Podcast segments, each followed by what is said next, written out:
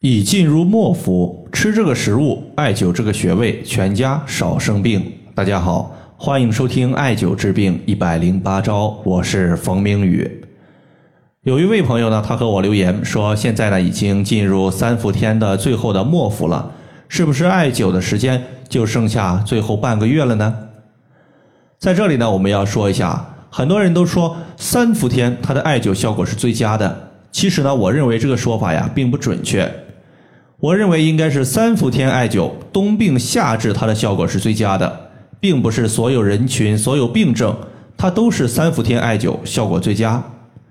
虽然说从八月十五号开始已经进入三伏天的末伏，距离三伏天的结束也就剩下不到半个月的时间，但是这和艾灸的最佳时间是没有关系的。在我看来呢，只要我们现在出现了病症，只要我们搭配的穴位适合自己，一年四季它都是艾灸的最佳时间。进入三伏天的末伏，也就意味着由夏入秋，由热渐冷，阴阳开始变化。那么每到节气或者说周围环境遇到转折的时候，我们养生的重点都会有所调整。下面呢，我们来聊一聊接下来的半个月它的一个养生重点。第一个呢，就是秋老虎依旧。我们把立秋之后天气依旧炎热的情况称之为秋老虎。秋季空气的湿度比较大，天气依旧炎热，所以面对闷热潮湿的天气，健脾祛湿不可忘记。因为环境的湿气困脾，会导致脾胃的功能虚弱。脾胃功能虚弱之后，湿气的运化能力下降，会导致湿气更加严重。这个时候呢，容易形成恶性循环。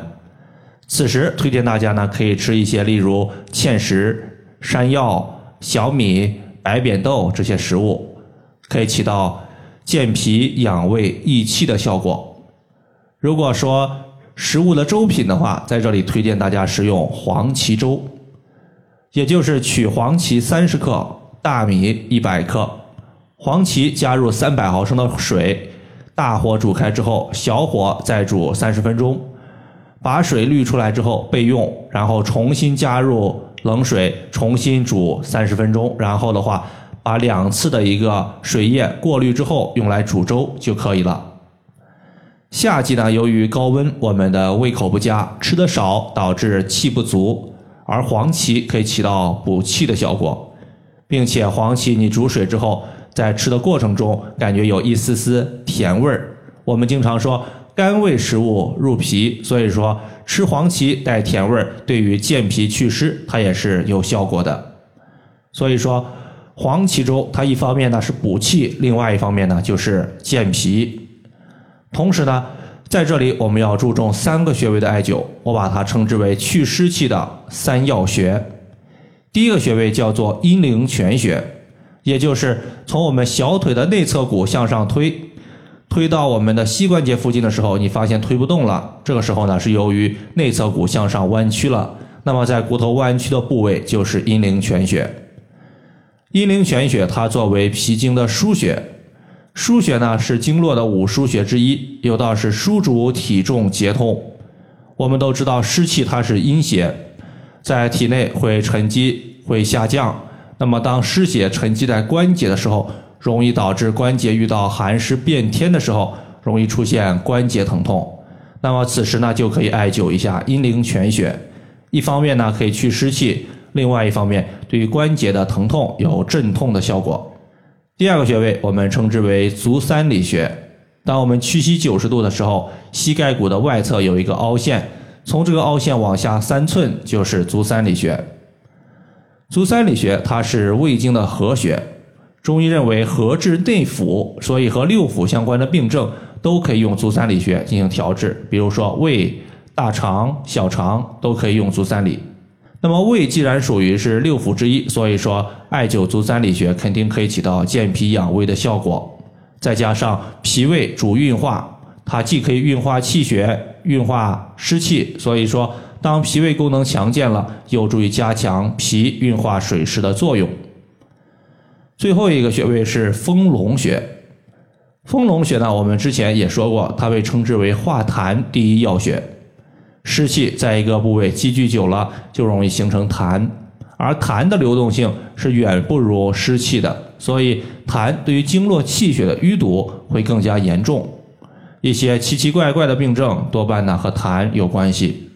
我们都知道，痰淤堵的经脉不同，影响的脏器不同，它所引发的病症可以说也是千奇百怪的。